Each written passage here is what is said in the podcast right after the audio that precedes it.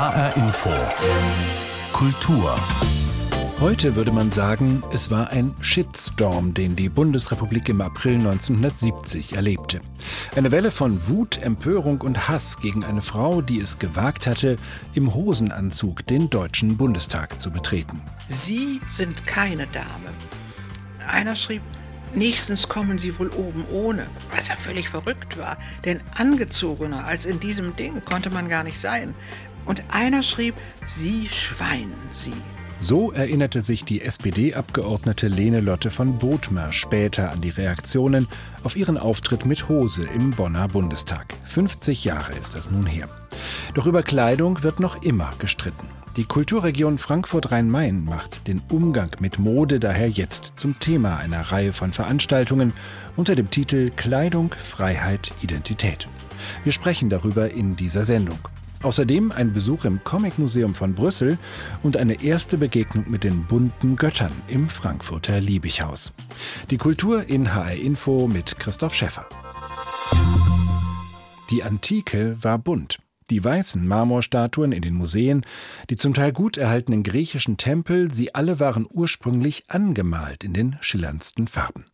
Noch im 19. Jahrhundert war das allgemein bekannt. Erst Anfang des 20. Jahrhunderts ist dieses Wissen verloren gegangen. Jetzt führt uns das Liebighaus in Frankfurt wieder vor Augen, wie bunt die antiken Götter damals ausgesehen haben. Mein Kollege Jan Tussing war für uns schon in der Ausstellung. Zwei übergroße nackte Krieger stehen angestrahlt auf einem Podest. Imposant, mit Speer und Schild in der Hand. Die Brustwarzen sind rot, auf dem Kopf eine silberfarbene Mütze. Sahen diese Statuen wirklich mal so echt aus? Vor 2460 Jahren? Ja, klar. Vinzenz Brinkmann macht keinen Spaß. Der Leiter der antiken Sammlung des Frankfurter Liebighauses forscht immerhin seit 40 Jahren über die Farbigkeit antiker Marmorstatuen. Was man sich klar machen muss, ist, die Formen haben wir ja nicht nachmodelliert. Das sind getreue 3D-Scans. Das sind die Figuren. Ähm, wir haben ja auch noch die Reste der Steine, der polierten Steinaugen. Die sind ja erhalten. Wir haben ja die Silberzähne an der Figur, die sind erhalten. Wir haben die Kupferlippen, die roten Kupferlippen, die sind erhalten. Das heißt, wir haben hier ganz wenig rekonstruieren müssen. Natürlich haben wir in frischer Bronze gegossen, das heißt, wir haben eine helleren, hellere Hautfarbe. Aber ansonsten haben wir an der Sache nicht gedreht. Was im Liebighaus eindrucksvoll präsentiert wird, sind in 3D gedruckte, farbig angemalte Statuen in ihrer prächtigen Nacktheit. Die glänzende Haut ist kupferfarben. Sogar die Schamhaare sind detailgenau aufgemalt. 1972 wurden sie aus dem Meer bei Riace im süditalienischen Kalabrien geborgen. Deswegen heißen sie auch Krieger von Riace. Wir müssen einfach akzeptieren, dass diese extreme Lebendigkeit und Naturnähe ein Teil der griechischen Kunst ist, und zwar ein ganz elementarer. Und aus der griechischen Literatur erfahren wir das ja. In diesen berühmten Epigrammen, also den Versen, den Kurzgedichten über Skulptur, geht es ständig darum, dass der Betrachter getäuscht wird. Der denkt, die Statue steht gleich auf, die atmet. Oder blinzelt mit den Augen. In dunklem Ambiente stimmungsvoll angestrahlt, könnte man meinen, wir sind im Wachsfigurenkabinett von Madame Tussaud und nicht im Liebighaus. So täuschend echt und irgendwie unheimlich. Genau diesen Effekt wollten die griechischen Künstler laut Kurator Vinzenz Brinkmann vor 2500 Jahren erzielen. Also genau das, was uns so befremdet, nämlich dass die Figuren uns so nahe kommen, uns erschrecken durch ihre Lebenswirklichkeit. Genau das ist das große Ziel der antiken Kultur. Man ist auf dem klaren Weg nach Hollywood. Auf Grundlage umfangreicher Untersuchungen liefern die gut erhaltenen Elemente der Statue den Schlüssel für das Verständnis der beiden bedeutendsten Statuen der griechischen Klassik, sagt Ausstellungsleiter Vinzenz Brinkmann. Denn klar ist, die Antike war bunt. Von den Ägyptern über die Griechen bis zu den Römern. Also Fakt ist, wenn man das historisch schnell zusammenfassen will, die Renaissance produziert das falsche Bild des Marmorwalls. Dann kommt die Forschung, die archäologische Forschung, die beginnt schon Mitte des 18. Jahrhunderts mit den Grabungen in Pompeji. Ab da weiß man, dass Marmorskulptur farbig ist. Das ganze 1900 gräbt und dokumentiert die Farben. Am Ende des 19. Jahrhunderts weiß jeder, dass die Antike farbig war. Und dann kommt ein ganz sonderbares Jahrhundert, das 20. Wir müssen nicht analysieren, was dann in der ersten Hälfte des 20. Jahrhunderts alles passiert. Auf alle Fälle geht unsere Kenntnis der Farbigkeit der Antike unter in diesen Wirren. Und diese Prägung das in der ersten Hälfte des 20. Jahrhunderts steckt uns in den Knochen. Wer durch das Liebighaus flaniert, lernt nicht nur die Welt der antiken Farben kennen, sondern kann sich auch ein Bild darüber machen, wie die Forschung arbeitet, wie mühselig und mit welch großem technologischen Aufwand die weißen Marmorstatuen rekonstruiert wurden und werden. Atemberaubend. Und man kann wirklich nur ehrfurchtsvoll staunen, so wie die alten Griechen vor 2500 Jahren. Bunte Götter Golden Edition, so heißt die Ausstellung über die Farben der Antike im Frankfurter Liebighaus, wo vor ein paar Jahren schon einmal einige farbige Statuen zu sehen waren. Jetzt also die Golden Edition zu bestaunen bis zum 30. August. Von den nackten Göttern zu den angezogenen Menschen. Mit Kleidung als Ausdruck von Freiheit und Identität beschäftigt sich eine ganze Reihe von Veranstaltungen in der Kulturregion Frankfurt-Rhein-Main in diesem Jahr. Anlass ist eine Welle der Empörung, die im April 1970, vor 50 Jahren also, die Republik erschütterte. Eine SPD-Bundestagsabgeordnete hatte es damals gewagt, im Hosenanzug das Parlament zu betreten. Wie konnte das sein? Zwei Jahre nach 1968. Antje Deistler blickt zurück.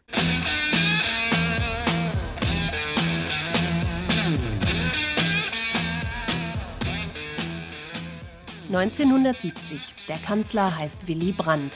Die Studenten rebellieren, leben in Kommunen und predigen freie Liebe. Oswald Kolle klärt den Rest der Nation auf. Frauen verbrennen ihre Büstenhalter, auf allen Titelseiten nackte Haut.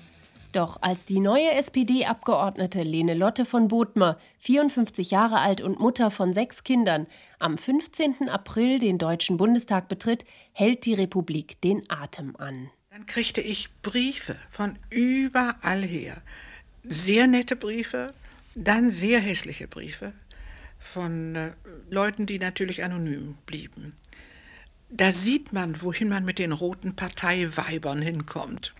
Hoffentlich sehen wir sie nicht wieder im nächsten Bundestag. Oder Sie sind keine Dame. Einer schrieb, Nächstens kommen sie wohl oben ohne, was ja völlig verrückt war, denn angezogener als in diesem Ding konnte man gar nicht sein. Und einer schrieb, Sie Schwein, Sie. Das wilde Hippie-Leben bricht am 15. April 1970 plötzlich und ohne Vorwarnung über den Deutschen Bundestag herein, in Form einer langen Hose an Frauenbeinen. Schuld an dem Skandal im Hohen Haus der Bundestagsvizepräsident Richard Jäger, CSU, wegen seines unermüdlichen Einsatzes für die Todesstrafe auch Kopfabjäger genannt. Niemals hatte der mal angekündigt, würde er es einer Frau erlauben, das Plenum in Hosen zu betreten, geschweige denn eine Rede zu halten. Und dann habe ich gedacht, eigentlich kann man dem sein dummes Geschwätz ja nicht einfach so stehen lassen, nicht? Und habe mit meiner jüngsten Tochter mich aufgemacht und einen Hosenanzug gekauft. Beige, wahnsinnig elegant damals. Eigentlich habe ich ihn nie elegant gefunden. Es war so eine Jacke, ganz hoch geschlossen, nicht? bis auf die Oberschenkel lang und dann eben Hosen drunter. Dann habe ich das Ding also eines Tages angezogen und bin damit ins Plenum gegangen. Das gab einen Aufstand, das hätte ich mir nie vorgestellt. Und war also mit einem Schlag in aller Munde. Und ich war eigentlich ein bisschen entsetzt, dass dieser Hosenanzug mein Markenzeichen wurde, denn ich wäre nun viel lieber der Dinge wegen, die ich wirklich mit großem Eifer und Ernst betrieben habe, bekannt geworden als, als wegen so einer Blödheit. Lene Lotte von Bothmer war das, die 1997 gestorbene sozialdemokratische Bundestagsabgeordnete, die, wie man heute sagen würde, einen Shitstorm erntete, weil sie im Hosenanzug ins Parlament gekommen war. Genau 50 Jahre ist das jetzt her und die Kulturregion Frankfurt-Rhein-Main nimmt die Aufregung um die Hose damals zum Anlass für einen Programmschwerpunkt Kleidung, Freiheit, Identität. Projektleiterin ist Magdalena Zeller, die ich jetzt bei mir im Studio begrüße. Hallo, Frau Zeller. Guten Tag. Warum so eine Aufregung über eine Frau in Hosen noch im Jahr 1970? Da war doch 68 eigentlich schon über die Bühne und hatte einiges verändert, auch in dem Bereich, oder? Ja, das könnte man meinen. Das könnte man meinen. Aber wir befinden uns ja äh, in der Politik, ähm, eine Männerdomäne und Lene Notte von Bodmar hat damals eben bewusst eine von Männern bestimmte Konventionen gebrochen, ja. Deswegen auch diese Aufregung ist in den 60er Jahren auch eine andere Domäne. Die Arbeitswelt, ja, wurden Chefsekretärinnen auch gekündigt, wenn sie Hosen trugen. Also auch kein seltener Fall. Also es ist aber schier unglaublich aus heutiger Sicht, dass das Tragen einer Hose äh, vor 50 Jahren eben noch so einen äh, Skandal hervorrufen konnte. Man, man, sieht auch ganz schön, dass hier äh, Mode nicht nur Machtverhältnisse oder gesellschaftliche Verhältnisse widerspiegelt, sondern dass das Tragen an sich ja eines Kleidungsstücks auch wirklich gesellschaftlich wirksam sein kann. Das sieht man an der Debatte und dem Shitstorm, den das dann ausgelöst hat. Dieses äh, Stück, was damals die Empörung ausgelöst hat, der Rosenanzug selbst, Sie haben da mal nachgeforscht, ob es den noch gibt. Das wäre ja ein tolles Exponat für Ausstellungen zu dem Thema, aber der ist wohl nicht mehr zu kriegen. Genau, wir wollten den eigentlich auch im Rahmen unseres Themenschwerpunktes gern mal über den Laufsteg gehen lassen. Ähm, gibt es leider nicht mehr. Äh, ich hatte Kontakt mit der Familie von Bodmar ähm, und das wurde mir gesagt, dass eben Lenelotte von Bodmar dieses Stück eigentlich auch selbst nicht besonders mochte und deswegen auch schnell entwendet hat. Aber interessant ist, dass sie ähm, auch noch im Jahr 1970 es gewagt hat, diesen Hosenanzug ein zweites Mal anzuziehen im Deutschen Bundestag im Herbst, dann vor 50 Jahren. Und auch das wiederum hat erneut heftige Reaktionen zur Folge gehabt. Also sie hat da eine Rede gehalten in diesem Hosenanzug. Das alles ist 50 Jahre her. Kann denn Mode heute überhaupt noch ein Aufregerthema sein? Also Mode ähm, ist heute freier denn je, also in unserer Gesellschaft. Das ist richtig. Ähm, gerade das Thema Hosen. Wir steigen jeden Morgen in Hosen, äh, machen uns da keinen Kopf mehr, dass es mal ein sehr, sehr politisches Kleidungsstück war. Also ich rede jetzt hier von der westlichen Welt. Hier sind wir relativ frei, aber es gelten natürlich immer noch Normen, ungeschriebene Normen. Ähm, das muss man sich bewusst machen. Man hat ja ein bisschen den Eindruck, als wenn es immer darum geht, was Frauen eigentlich von ihrem Körper verhüllen oder nicht. Also die Kopftuchdebatte fällt mir ein als etwas, wo auch sehr politisiert drüber diskutiert wird. Ist das so ein spezielles Thema der Aufregung über Mode, die Frage, wie viel zeigen Frauen von ihrem Körper? Ähm, da geht es natürlich auch, wenn man es gerade historisch betrachtet, auch um Männer. Ja, mhm. es ist nicht nur ein Frauenthema, die Verhüllung oder die, die, äh, wie viel zeigt man vom Körper, denn ursprünglich waren es die Männer, die in Form von engen Leggings, würde man heute sagen, äh, dünnen Seidenhosen, sehr viel von ihrem Körper zur Schau stellten, während sich die Frauen eben eher, eher verhüllten. Aber es ist trügerisch, äh, mehr Nacktheit bedeutet auch nicht unbedingt mehr, mehr Befreiung. Mhm. Das, ähm, das denke ich, trügt. Es gibt verschiedene Ausstellungen im Rahmen dieses Programmschwerpunkts der Kulturregion äh, Rhein-Main, Frankfurt-Rhein-Main. Ähm, das Historische Museum in Frankfurt zeigt Kleider in Bewegung, Frauenmode seit 1850. Es gibt im Institut für Stadtgeschichte in Frankfurt bewegte Zeiten in Frankfurt in den 1960er Jahren. Da spielen sicher dann auch die 68er eine Rolle. In Offenbach im Ledermuseum ist die Ausstellung Step by Step über Schuhdesign im Wandel zu sehen. Äh, Sie selbst sagen, Mode hat so etwas wie eine Demokratisierung erfahren. Was meinen Sie damit? Äh, zumindest äh, hinterfragen wir das. Das mhm. ist eine These, die seit dem Aufkommen der Modeblogs so Anfang der äh, 2000er Jahre im Raum steht. Sicher ist es ein Trend, dass die Straße heute die, die Mode mehr denn je bestimmt, gerade über ähm, die Social Media und die Modeblogs, die Influencer. Man kann aber auch für frühere Zeiten, äh, für das 19. Jahrhundert vielleicht auch von einer Demokratisierung der Mode insofern sprechen, dass sich eben mehr Leute an Mode beteiligen können. Früher war Mode ein ja, der Oberschicht, dem Hof, dem Adel äh, vorbehalten und mit der Massenproduktion, der Erfindung der Nähmaschine und auch bestimmter Materialien, mit denen das dann möglich wurde, ähm, mit diesen Entwicklungen können einfach mehr Leute auch an Mode teilhaben. So wie Sie das beschreiben, Mode demokratisiert sich in dem Sinne, dass ähm, über Blogs, über Social Media Leute auch selbst ihre eigenen Modevorstellungen formulieren und auch äh, in eine große Öffentlichkeit bringen. Ist damit eine Befreiung auch von herrschenden Normen verbunden oder gelten die nach wie vor, was die Kleidung angeht? Wie viel Freiheit steckt heute in der Mode? Ja, das ist die Frage. Wer, wer bestimmt, was Mode ist und was in ist? Und das ist ähm, heute eben schon eher der Street-Style, der dann auch wieder die Haute Couture beeinflusst. Auf der anderen Seite stellt sich die Frage nach der Konsumfreiheit der sogenannten, also wie frei sind wir zu entscheiden, auch wie wir aussehen möchten. Im Prinzip können wir jedem Trend folgen, aber wir haben ja die Tendenz in unserer Welt eben möglichst individuell, authentisch ist auch so ein Schlagwort, äh, zu sein, möglichst modern. Und das, denke ich, ist auch schon wieder ein Zwang. Also wenn wir alle versuchen, nonkonformistisch zu sein, sind wir am Ende alle gleich. Also Individualität für alle ist auch mit äh, Zwängen und Abhängigkeiten verbunden. Stichwort Fashion Victim beispielsweise.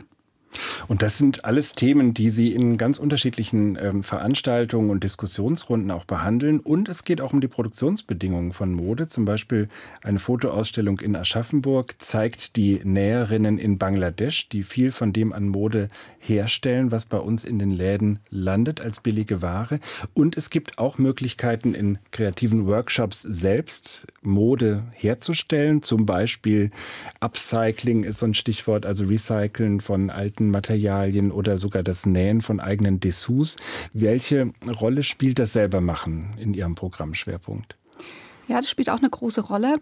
Also dieser Programmschwerpunkt schlägt einen großen zeitlichen Bogen erstmal auch eben von Kleiderordnung, die wir schon angesprochen haben, in der Vormoderne bis zu Modebildern im Netz. Da waren wir jetzt gerade und eben auch einen geografischen äh, Bogen von Näherin in Bangladesch bis zur hier Produktion in der Region. Und äh, wir wählen eben bewusst auch den Begriff Kleidung, beschränken uns nicht nur auf Mode, weil es auch um diesen Herstellungsaspekt geht und um auch Unfreiheiten, Abhängigkeiten in dieser ganzen Textilkette. Und wir finden es besonders spannend, dass auch Workshops angeboten werden von Veranstalterinnen in der Region, bei denen es nicht nur ums Schneidern geht, auch, aber dabei eben auch um eine Reflexion über das Selbsttun, weil wir hier nämlich wieder zum Ursprung zurückkehren, sage ich mal, den Schnitt, die Form selbst bestimmen und an unseren Körper anpassen und nicht, wie es eben heute und seit der Erfindung der Konfektionsgrößen im 19. Jahrhundert eben ist, dass wir uns versuchen, in etwas hineinzuzwängen. Also befreien uns da auch ein Stück von diesen Normen. Kleidung, Freiheit, Identität gestern und heute. So heißt das Programm der Kulturregion Frankfurt-Rhein-Main mit rund 60 Events in den kommenden Monaten im ganzen Rhein-Main-Gebiet. Projektleiterin dafür ist Magdalena Zeller. Ich danke Ihnen ganz herzlich, dass Sie bei uns im Studio waren. Gerne. HR Info. Kulturtipp. Und der kommt heute von unserem HR Info Kulturreporter Jan Tussing. Er empfiehlt zwei Events der Tanzplattform Rhein-Main. Mein Kulturtipp ist ein Ausflug in die Welt des zeitgenössischen Tanzes. Im Lab und im Musanturm in Frankfurt sind zwei schöne und interessante Inszenierungen zu sehen. Die eine heißt Flags, also Flaggen, und ist die Arbeit der jungen Argentinierin Paula Rossolen, die an der Hochschule für Darstellende Kunst in Frankfurt studiert hat und seitdem eine internationale Karriere macht. Rossolen lässt ihr sechsköpfiges Ensemble mit Flaggen und Fahnen arbeiten. In weißen Kostümen und einer Maske bekommen wir zu sehen, wie sie viele unterschiedliche Flaggen und Fahnen durch die Luft schleudern und wirbeln und damit scheinbar Botschaften transportieren. Dabei schafft sie aber eine neue Zeichensprache, bei der wir sehr schnell merken, hier werden viel zu viele Botschaften übermittelt. Missverständnisse und Fehlmeldungen sind also vorprogrammiert und auch gewollt. Flags von Paula Rossolen ist visuell sehr stark und irgendwie auch humorvoll und kurzweilig. Die zweite Tanzperformance, die mich beeindruckt hat, ist eine Konzeptarbeit. Tanz nicht als Unterhaltung, sondern als Kunstperformance. Das zeigt ganz ausdrucksstark Fabrice Maslia, der Schweizer hat vor seiner Arbeit als Choreograf lange Jahre selbst im Ballett Frankfurt von William Forsyth getanzt und ist dort also auch mit der Konzeptarbeit des Meisters in Berührung gekommen und das hat ihn beeinflusst. Er hat jetzt ein Duett geschaffen, in dem er einen menschlichen und einen nichtmenschlichen Körper zusammen tanzen lässt. Oder besser gesagt, die bewegen sich, denn tanzen beschreibt es nicht wirklich. Die Performerin ist die Französin Emilia Judicel und die bringt Leben in eine Angelrute.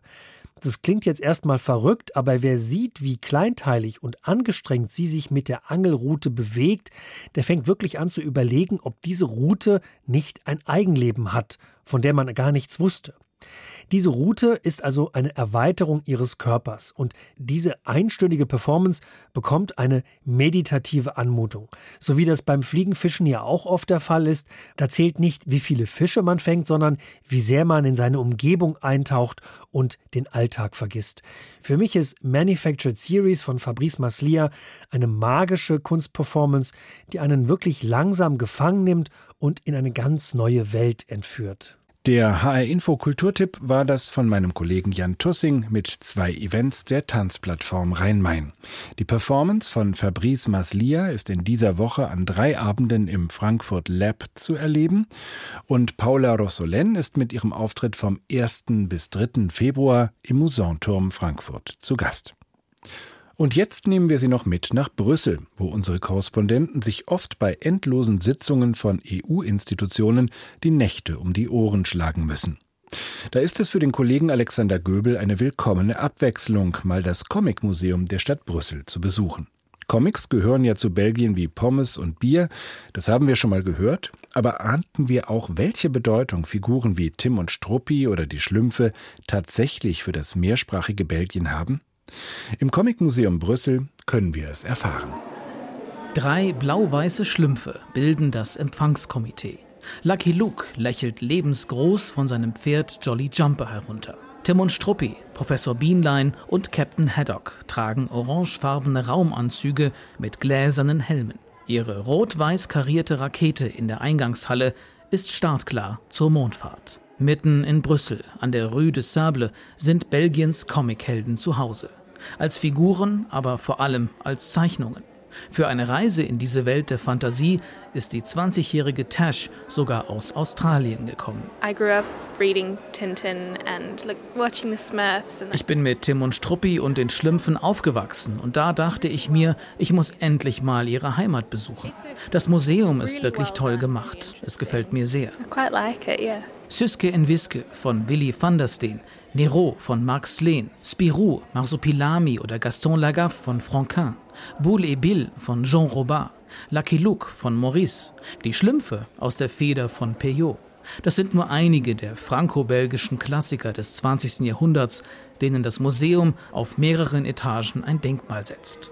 Natürlich darf auch Georges Remy alias Hergé nicht fehlen, der Schöpfer von Tintin et Milou, in Deutschland Tim und Struppi. Das sei der erste belgische Qualitätscomic, erklärt Museumssprecher Willem de Greve und steht dabei neben einer steinernen Büste, die Tim zeigt. Nicht ohne Grund heißt der im niederländischen Köifje, auf Deutsch Büschel oder Haartolle. Weil am Anfang waren seine Haare ganz flach und in erster Geschichte Tim und Struppi im Sowjetunion am Seite 7 ähm, fährt er mit einem geöffneten Wagen und es gibt viel Wind und äh, so stehen seine Haare auf. Äh, Hergé hat es äh, bei Zufall gezeichnet, aber er fand es besser. Es gibt mehr Charakter an seiner Figur.